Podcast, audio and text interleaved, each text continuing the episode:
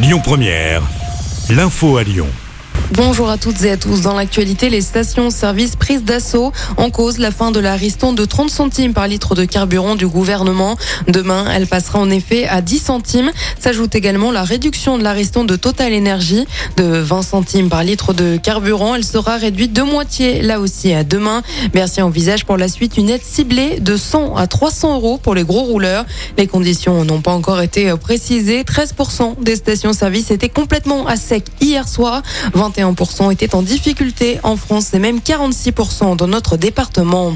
Une macabre découverte a été faite ce dimanche par des chasseurs. Le corps d'un homme de 27 ans a été retrouvé dans une forêt au nord-Isère sur la commune de Hier-sur-Amby.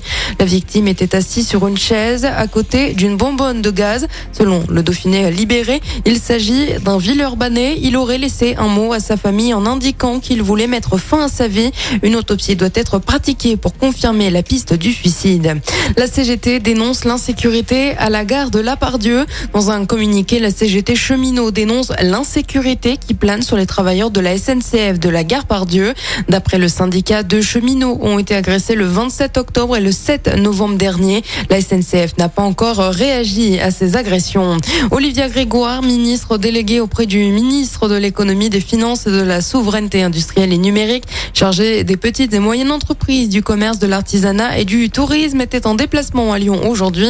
Elle était en visite à la Cité internationale où elle est intervenue lors du 7e congrès annuel du Groupement national des indépendants de l'hôtellerie et de la restauration sur le thème Comprendre, entreprendre et surprendre ensemble. Le secrétariat du Père Noël ouvre aujourd'hui. Les enfants peuvent donc envoyer une lettre manuscrite ou écrite en ligne au Père Noël pour adresser leur liste de cadeaux. Le secrétariat est ouvert jusqu'au 20 décembre. Pour envoyer votre lettre, il suffit de l'adresser au Père Noël sans timbre et écrire votre adresse au dos. La lettre prendra ensuite la direction du bureau de poste de Libourne.